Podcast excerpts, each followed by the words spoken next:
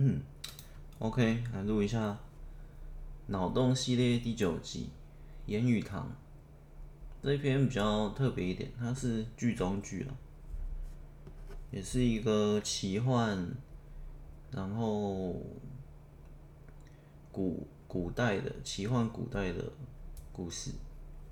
好，我们直接直接念，念完之后再来分析一下设定啊，然后剧情啊，结局啊。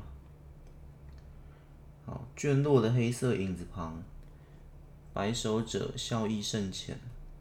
古木香的年代感，悠长的窗外，寂静的鸟鸣。拾起短轴，摊放在草亭枯壤，指抚文墨，细想万时古镜。轻点晃景，听那悲盛与欢败的歌谣。琴与剑，歌化了老者细数的抛风。言语堂的盛典，果真不凡。老尔合上卷轴，收进了怀中，坐在老树旁，细细品味方才的故事。我觉得这篇算是一个比较蛮标准的剧中剧，没有到很复杂，就是很简单嘛。这故事就是这个老尔呢，他捡到了一本圣典。那圣典里面呢，刚刚前面三句。三段都在讲这个圣典里面，圣典里面呢，呃，前三句就在讲圣里面的故事嘛，所以用的文字就就不一样，用的就是卷落的黑色影子旁，白首者笑意甚浅，就会用一点我我我没有到把它弄成完全的文言文啊，因为我想做一个区隔嘛，因为编文言文是我们现实中某个朝代或某。某几任朝代会用，我就用我自己，呃，我自己的风格，我自己自己去去想古时候人们写故事，因为言语堂的盛典代表，先讲言语堂，言语堂的设定就是应该是在一个不到门派啊，它就是一个一个地点，堂口一个。寺庙类似这样，或一个大院这样子一个地点。那这里面有很多宝物，跟什么什么什么什么阁、什么什么院、少林寺什么什么寺一样。然后我就用言语堂、藏经阁、少林寺那个类似，是一个一个地点，一个一栋建筑物。所以言语堂的盛典就是最后嘛，老耳合上卷轴，收进了怀中。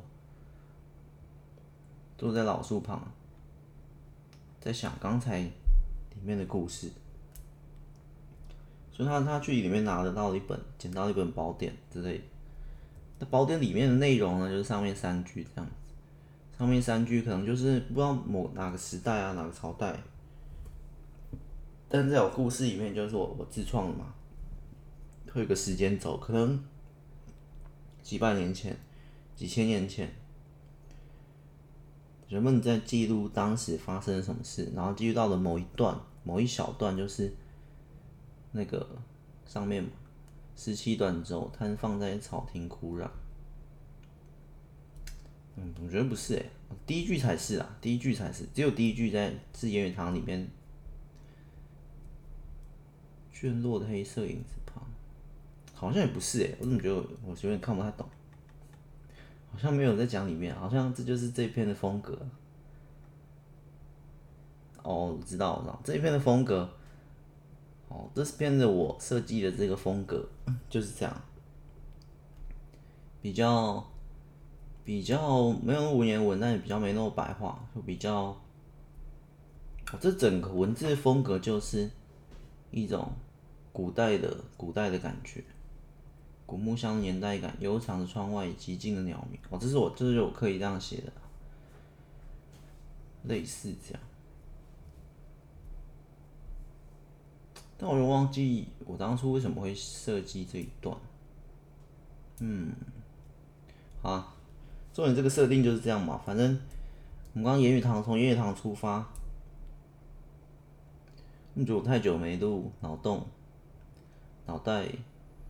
运转的怪怪的，啊，不管言语堂的盛典果真不凡，反正老我就收进把这东西收到他的怀中之后，然后在老树下休息一下之后，他应该就离开这一块地，这应该就是一个一片很大的的地方。然后他他好不容易进到岩雨堂，然后也也得到了这一本这一本卷轴，然后他现在要离开这个这个地方，他就像一个一座寺庙，他离开这个地方，但是他。他他的能力应该是很强。我那时候设计这个老人呢，其实他他是另一个故事的的主角转换的，你讲有点复杂。好，我们就当他这是这故事的主角。反正原本就能力就很强，那这边能力当然是有点呃武斗啊武打的，他的有一点点。武侠吗？可能可能有可能没有，反正打架蛮强。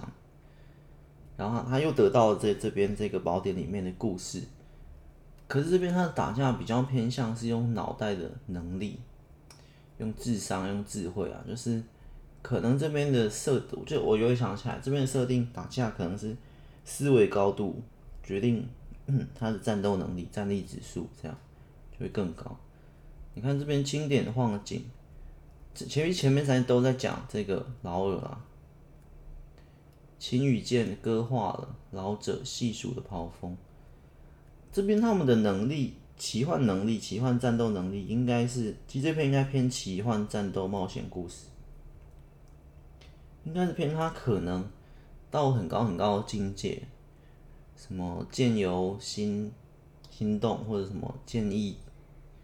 或者是人间合一什么什么，反正他就可以无形的空气中就可以用一些波动啊，什么攻击招式，他应该到了很高的境界。然后又又捡到这个，然后这本故事这本岩雨堂的卷轴里面就在记录着更早期、更前期几百几千年前的一些生活啊，或一些大战啊，所以所以它有一点点现代现在。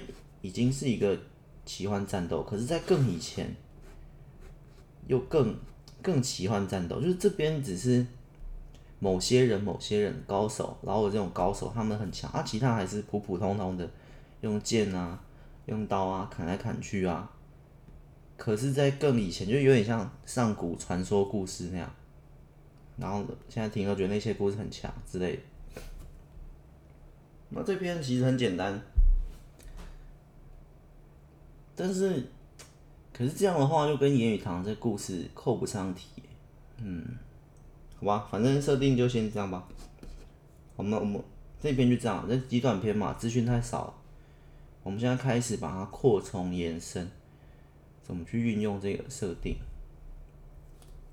我觉得我会从就看到这故事，然后大家不知道怎么写的话，我会从岩雨堂这一本开始，因为。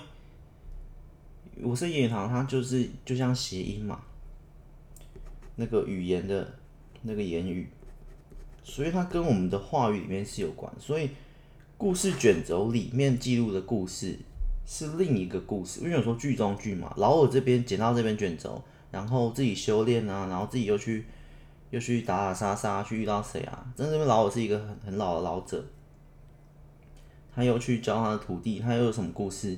就是。这边我先先不写，我们先写剧中剧，就是言语堂这一本这本卷轴里面的故事。这本卷轴里面的故事的战斗系统，奇幻战斗系统就跟言语有关，语言有关，所以可能我们彼此打架是我说一段，呃，我现在没想好，随便想说一段，剑随心走，然后。弹起，然后或者是什么飘飘什么什么枯木飘落，然后什么什么，反正就念一堆招式的名字，然后就可以就可以攻击，然后琴剑和鸣，然后这样发出去，反正他们就是用用不同的那种很，所以这本很难写，它的剧中剧很难写，也不一定要不一定是绝对不一定是文言文，但是会是一些要很帅气的。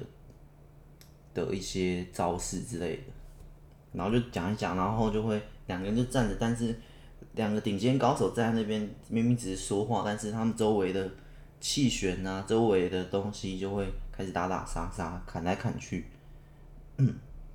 之类的，可能彼此都一只守护神之类，砍来砍去，类似这样。那，但他们他们身体也可以动啊，也可以动，也可以，但是就是在强调说，上古时期的打斗，言语的能量。是最强大的，就像哦，我知道，我知道，我我知道有点，我知道这本书第四个部分，我们设定嘛，然后剧情结局第四个部分这本书要表达，我有点知道，就像就是把它去拟人化或者把它强化，其实我写很多故事都是这样，把一个东，把我想表达去强化，就是要说可能会有点说明。我觉得人类的言语很强大，我们彼此其实说什么话，其实就已经可以重伤到对方，不需要刀枪火炮。可能我说错了某句话，他听的也不是很舒服，他就受伤，或者讲讲我们彼此恶毒的话，就是最强的武器了，类似这样。好，我们第四个部分提前提前说完，但这是剧中剧，但是好剧中剧的那个言语堂部分，我们讲完就是上古时期。武者修行，或者是言者，言语的言，老者的者，言者，呃，批斗啊，比斗啊，或者是论剑啊。他这边可能不是论剑，这边是论论言论语。反正以前就是这样打打杀杀，但是所以以前可能在上古时期，在这故事里面的上古时期。言语就已经是一个很强大的东西，但他们可以，他们已经把玩到很高很高的境界，然后也可以修炼自身，这样这样。所以这些攻击招式都是用说一些话之类的。当然还有一些有剑啊，有有很多特殊的攻击招式啊。这个到时候写那本的时候，最难的地方在这里，最难的地方在那些招式。所以这本很有点吃文笔，有点吃。那我们回到。本身的剧里面，劳尔就是看完看这些，哇，觉得，呃，可是不一定是呃文字啊或者语言的能力都这么这么强大，然后他也开始将这个概念一概念吸收进来，所以他他本身已经是一个武林高手、绝世高手，他再去突破，再更强之后，他原本都还是用用剑啊，用用一些招式啊，就是。身体啊，这样。后来他他学他学到了这些之后，他再去再去碾压那些。然后，哦，我觉得剧情编排，我们先先讲结局好了。我们设定讲完了，写这本书要表达讲完了。结局哦，我觉得结局可以是，但这本书有跟另一本书挂。挂钩在一起了，所以这本书本身已经是一个延伸，不到剧中剧本身已经是一个延伸。这本书的跟另一本书，另一本书叫《幻界》，《幻界》挂在一起，《幻界》就是好吧，好像还是稍微讲一下。这本书是另一个世界，然后《幻界》是《幻界》是世界一，两个世界不是镜像，也不是什么，就是完全。分割两分开两个世界，像两颗星球这样，木星、火星这样。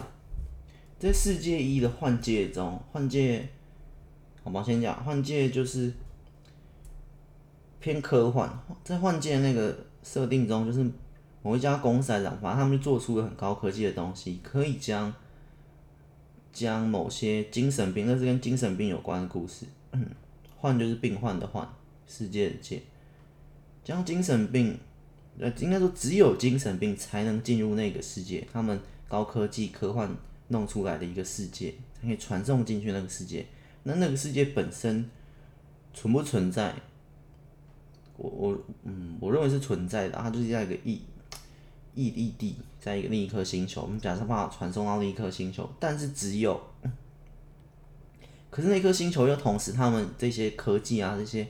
电脑这些都可以操控，应该说那颗星球是一个是一个虚拟的，但同时又是真实。他们是把这些人呢反正反正我们先不管那个世界有没有真实存在，反正就送到那个世界，那那个世界里面的能力，都随着这一些病患的等级或病患的幻想去去调整。如果病患很强很强，然后他在他觉得他在那个世界，他拥有火能力，他有水能力，他拥有雷，他就可以，他会飞，他会什么什么，他就可以。那跟那个他们精神病的等级有关，可能重重症患者，他其实的想象力啊，开更开阔，这样他就超强之类的，反正就是那种战斗系统。那那边的主角，我又忘了叫什么名名字，先叫他老头好，因为我那时候我前面几张篇章也都叫他老头，那篇还没写完。老头呢，老头跟这个劳尔其实是是是同一个人呐，是同一个人，但是我们在那边世界一他是老头，他是在世界一，呃，他其实一一开始进去那个世界的时候，好像这样讲太多了。会会不小心讲完那边的整整体，因为毕竟还没写完，你不能剧透。反正呢，他在那边弄一弄，弄一弄，然后最后呢，最后呢就跑到了世界二。讲结局算剧透吗？嗯，还好还好，没关系啊，没关系。反正他那边，所以他是从那边。但但他在他那个世界的战斗系统跟这边战斗系统不一样，在他那边战斗系统是靠呃纯粹的幻想、暴力的想象力跟接近疯癫的思维能力，然后反正他那边打完之后呢，这有点算是那几个的续集，就是但是续集跟他跟上一集其实没有。太大的关系，所以我会说续集，但是两个书名会完全用的不一样。像那个就叫《幻界》，这本书就叫《言语堂》，可是主角是同一个。可是如果你没有都在一起看，你也不会觉得主角是同一个，类似这样，你也不知道主角是同一个。反正就是可以分割又可以连接的的一个故事形态。反正这集的一开始他，他就已经很强，因为他在那个世界就已经很强。他一来到这个世界。他还能使用上一个世界所用的战斗系统，当然也只是辅助，因为也会有落差，没有到完全百分之百可以使用，有点这样。就像超能力者可能降临我们地球，诶，他是原本在他国家可以用的招，他可能只能用一半或三分之一，但也还是很强，还是可以碾压我们地球人，类似这样，然后。所以他在世界二啪啪啪就打打，但是这个老师本身很喜欢看书，在现实世界哦，我们现实世界是一个，然后再到世界一、世界二，在现实世界中，那那本书科幻那本书，幻界那本是有现实世界跟世界一的联动，是毕竟是科幻嘛，很少写科幻，然后到反正到世界二的话就变成奇幻了，在这边就偏奇幻了，因为这已经另一个世界，那这个世界。在这本书，我可能就不会写他跟现实世界的，因为他他是基本上他是回不来现实世界了，他是回不来的。他自愿跳到那里的时候，那是那个那个幻界最后的剧情有点关，他最后要选择的时候，他决定不要回来现实，他跑到另一个世界去了。然后反正他他在这个异世界里面，看到很多，他很喜欢看书啊，然后看到很多，他喜欢收集这些书啊。故事啊，就看一看，然后也也顺便修炼。我觉得最后结局应该就是他，我们就直接哦，反正这一集是，但这故事我是打算要写的。之前之前念了好几啊，那些都没有打算要写，我都没有打算要写。所以这一集之后应该会，我觉得这一集之后就变成那个叫什么暴雷暴雷系列了。完了之后，这我之后打算要写的书，我直接全部讲完，也没关系，没关系。暴雷系列，看一下，最后他应该会会进到那个盐狱堂，最后的结局是，他又会进到世界三，世界三就是盐狱堂里面，然后更强。但是世界这世界三，因为这本书我们只写剧中剧嘛，我们就偶尔提一下言语堂里面的故事，然后基本上大部分还是都在。都琢磨在劳尔在世界二里面的闯荡的过程，然后以及偶尔运用一下盛典，偶尔运用一下盛典，偶尔阅读一下传说传说故事、上古传说，然后到了结局之后，我觉得他应该要进入世界三，嘣，那些世界三，那世界三呢，就是。就是下一本，就是下一本书，第三本书也是同样一个主角，这个老头。第三本书，他会进到那些上古传说的世界里，所以这本叫《言语堂》没有问题，因为那只是言语堂的其中一本圣典。因为言语堂，言语堂就是一个寺庙，你想想，它是一个藏经阁里面的其中一本书。那他老尔在在这这一集的结局会进到他手中的那本书，手中的那本书就是那个上古时期。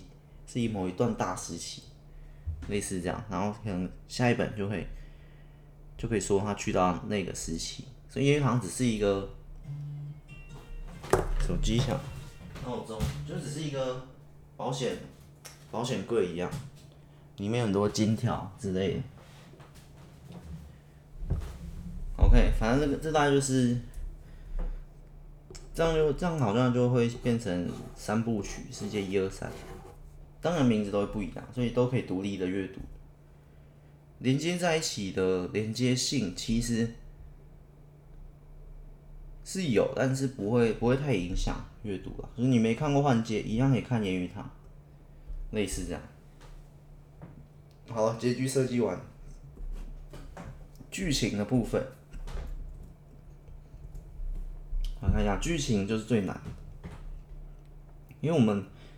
已经不管他在世界里剧情，直接从他现在他这个时期出发，从他拿到这个上古传说的宝典之后，然后因为这这整本结局啊那些不是很重要，重点是中间过程的剧情能不能带出我最后想表达的这件事。语言的能力很强，而且我我我表达方式我是用。这故事里面在，在呃武侠搏斗的过程中，在砍砍杀杀、打打杀杀的过程中，当然还会有一些故事，不是一直打打杀杀，可能成为了它里面是可能是一个独立的武者啊，没有加入什么什么门派啊，他们很多很多门派啊，他这个这个劳尔也也习惯了，习惯，毕竟毕竟其实一跟二。你你如果知道这本书是它是一个续集，你只知道重要一点，你不用看过第一本《幻界》，你可以直接看这本。那个重点就是，你只要知道这个主角是一个神经病就好，精神病，精神病啊，差不多。可是我在《第幻界一》里面已经把精神病跟神经病写了，让你理解他，而不是单纯的只是认为哦，他是一个疯子，不是，他不是疯子，他是。很有他自己自己信念的的的一个人，所以反正我第一集我幻界那一本就是要去解开精神病跟神经病的秘密，然后顺便去将那个大家的刻板印象去扭转，不是你不单纯只看到一个精神病人哦，他是疯子，不是，他是一个很有他自己信念的疯子，对他你还是可以叫他疯子，但是。你理解他之后，反正我第一集基本上都在讲那个精神世界里面，那整个幻界里面就在讲一些精神世界的故事，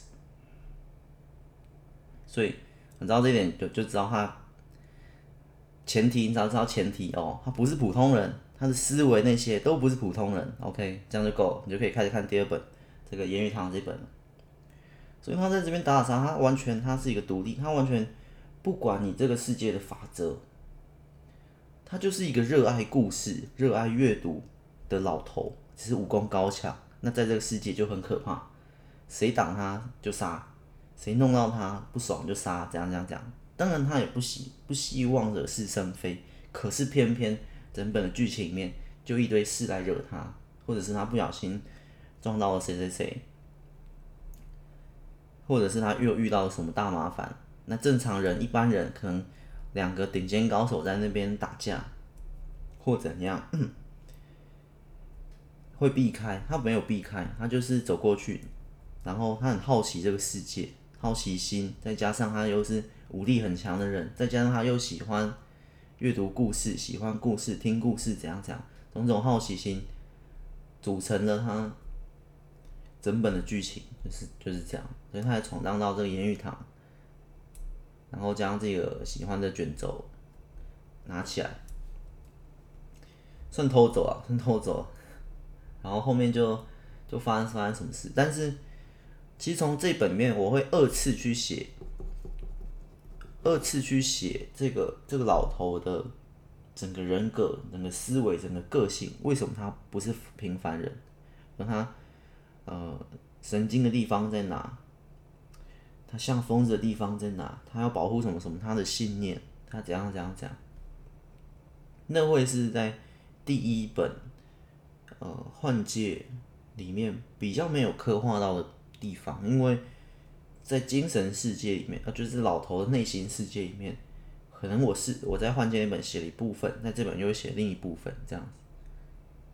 第一本不没有写到他很喜欢阅读故事这件事，有很，嗯，就是有写，但是没有写的很深，所以我想借我的第二本，把它写的更深一点。他知道一个。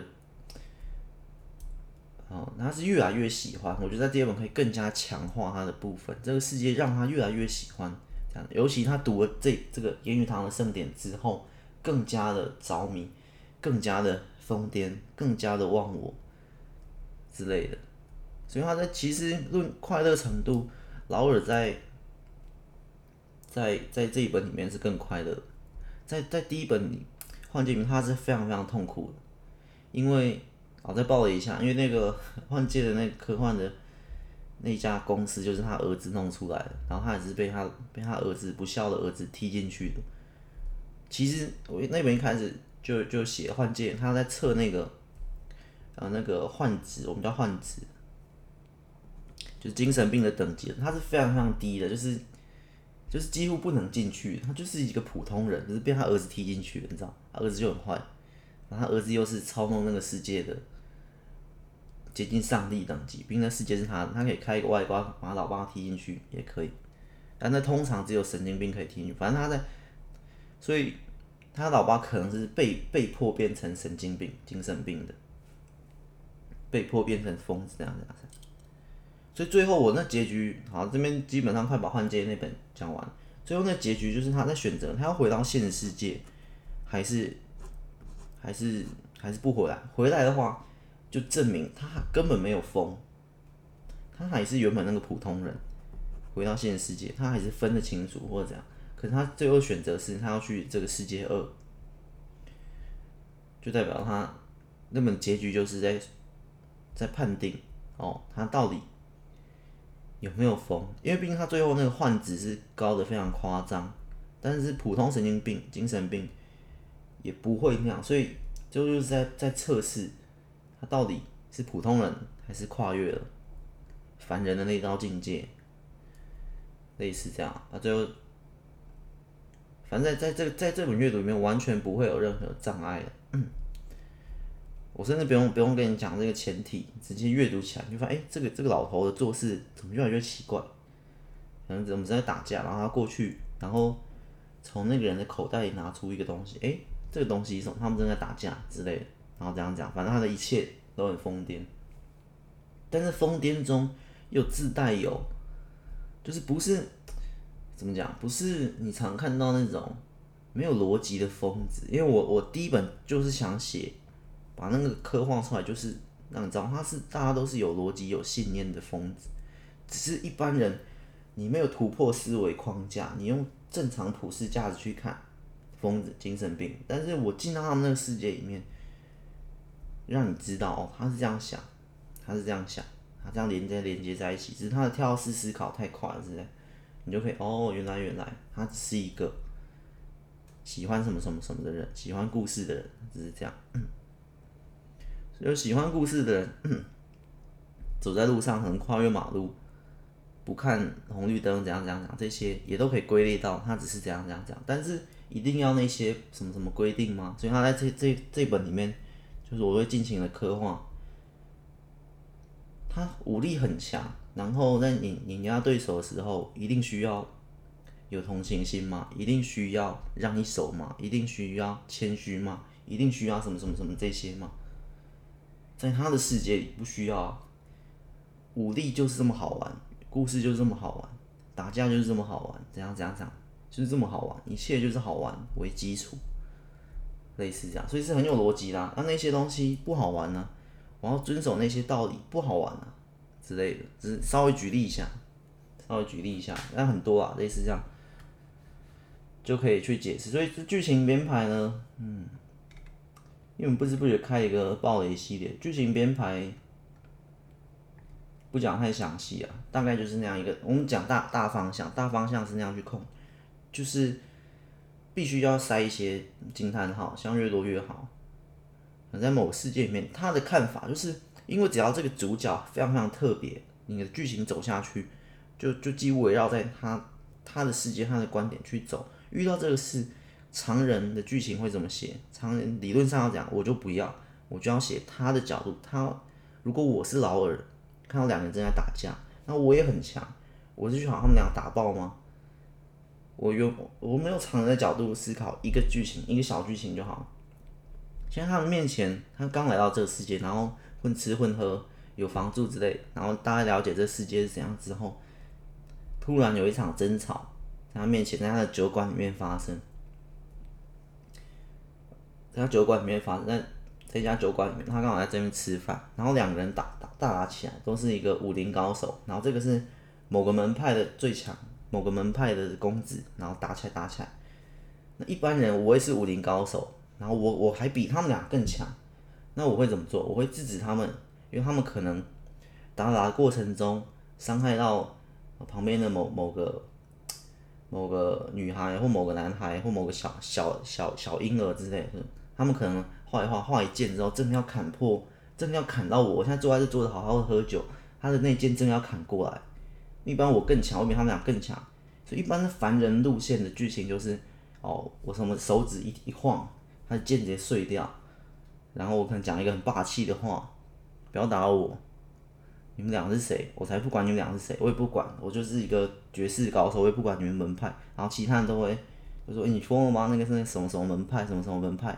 你还敢惹他这样这样？这可能一般的剧情编排是这样，但是换在老我身上就不是这样。他可能砍过来，我在喝酒，我可能就是有很多很多很多写法。我们前面举三种，第一种我就任凭那个刀落下来，砍断我的桌子，划伤我的手都没关系，我手断了也没关系，类似这样，然后就指着他，真有趣，真有趣。然后他们就看着我的血在喷喷喷喷喷，也没事。那我昏倒也没事，反正死不了，因为我喝酒，喝酒酒醉了之类的。这是第一种写法。第二种写法，也可以也可以晃一下，然后不要打我喝酒。然后他们说什么？他们旁边的凡人就说：“哎，怎样怎样？这些，这个你怎么敢惹他？他是他们俩是谁谁谁？”然后老五说：“哎，谁谁谁？所以是谁谁谁啊？所以他们。”然后他们就跟他介绍介绍，顺便带出一点故事设定。因为老尔是对这些故事啊这些痴迷的。然后说哦，那很大门派，哎，那刚好我也要去那个门派。早就听闻那门派在故事中怎样怎样怎样，我早就听闻很有趣，你们可可以带我去。然后他们就会傻眼之类，这是第二种写法。第三种就是就傻眼，然后他们觉得这老头是疯了，是不是很好笑？然后然后就会。玩一点点小小的文字游戏，去带出后面我要带的言语堂，因为这时候言语堂还没出现。然后他们说你是不是疯了？然后老的老头就说疯是什么？你到疯癫怎样怎样怎样？他们就玩一点点，这是第二种写法啊。第三种，我们故事开头都是假设在一个小事件，都在这个酒馆打架。第三种震碎，直接秒杀，直接把他们全部杀了，直接把他们俩杀了，然后再带出其他人的震惊程度。其他人真的哎，你不知道他们俩是谁吗？就是刚刚那个只是，刚刚那个都还没杀，然后那只，刚刚都还没到杀人啊。反正这边第三个第三个版本就是可能直接杀，然后然后老头就呵呵呵，哦没关系，反正他在世界一杀了那么多人，杀了谁啊谁谁，根本不在意这样子，然后走出去啊，然后可能马上就被通缉了，然后这样一堆追兵赶来，然后他就他他就他就杀来杀去啊，然后。呃，可能追兵，然后或某个追兵啊很有趣啊，这样他就不杀他，留在他旁边啊之类之类。反正第三个版本就是这样，反正就太多版本，只要只要这故事的主角是老头，是这个老二，只要他的思维不是一般的绝世高手，就是就可以就可以写很多很多的版本。当然，我一定会筛选，我一定会选一个选一个可能效果最好，那又同时可以兼具我的这个设定最保保住这个设定最。最最刻画出他的人性，然后经历到第二、第三个事件的时候，我再再做一次这样的选择，然后我的那个基底都保住，因为他就是执行他的奉，他就是奉行他的信念、他的喜好、他的乐趣，然后所做出这些奇葩的效果，然后让那个那个剧情会随这样突然转折一下，转折一下，就是在一些要意想不到的。的方向，但是都要保住他的这个，或都要去又刻画一层，又认识一层。他普通人遇到遇到这个事件，可能会怎么样做？大家都很好奇他会怎么做。哦，他做了之后，然后可能一次、两次、三次之后，第四次之后，大家也会好奇。可是大家也稍微对老二了解，他一定不会做出常人的到一般常人的举动。那我们就会好奇他，然后他这次又做出什么举动？哦，我们原来他喜欢什么什么什么，他更喜欢什么什么什么，更偏向什么什么。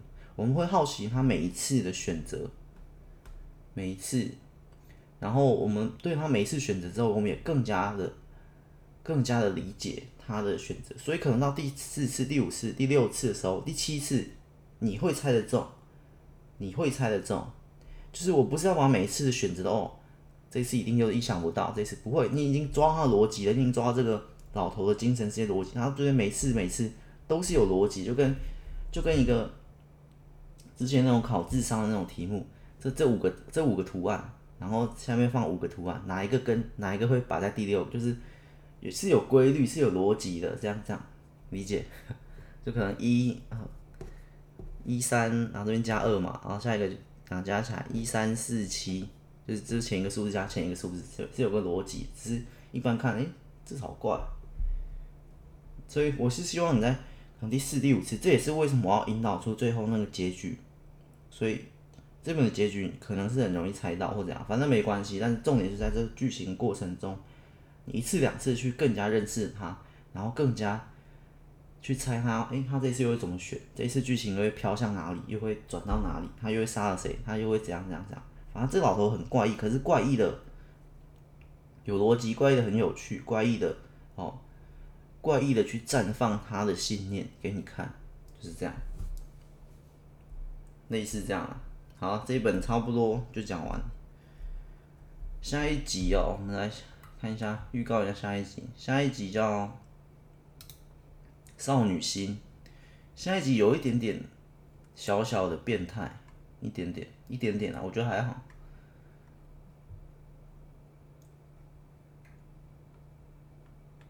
还好。那下一集有一点点雷同，有一点点雷同，某些故事。有一点雷同，所以下一集呢，会讲会讲，下一集也蛮好讲的。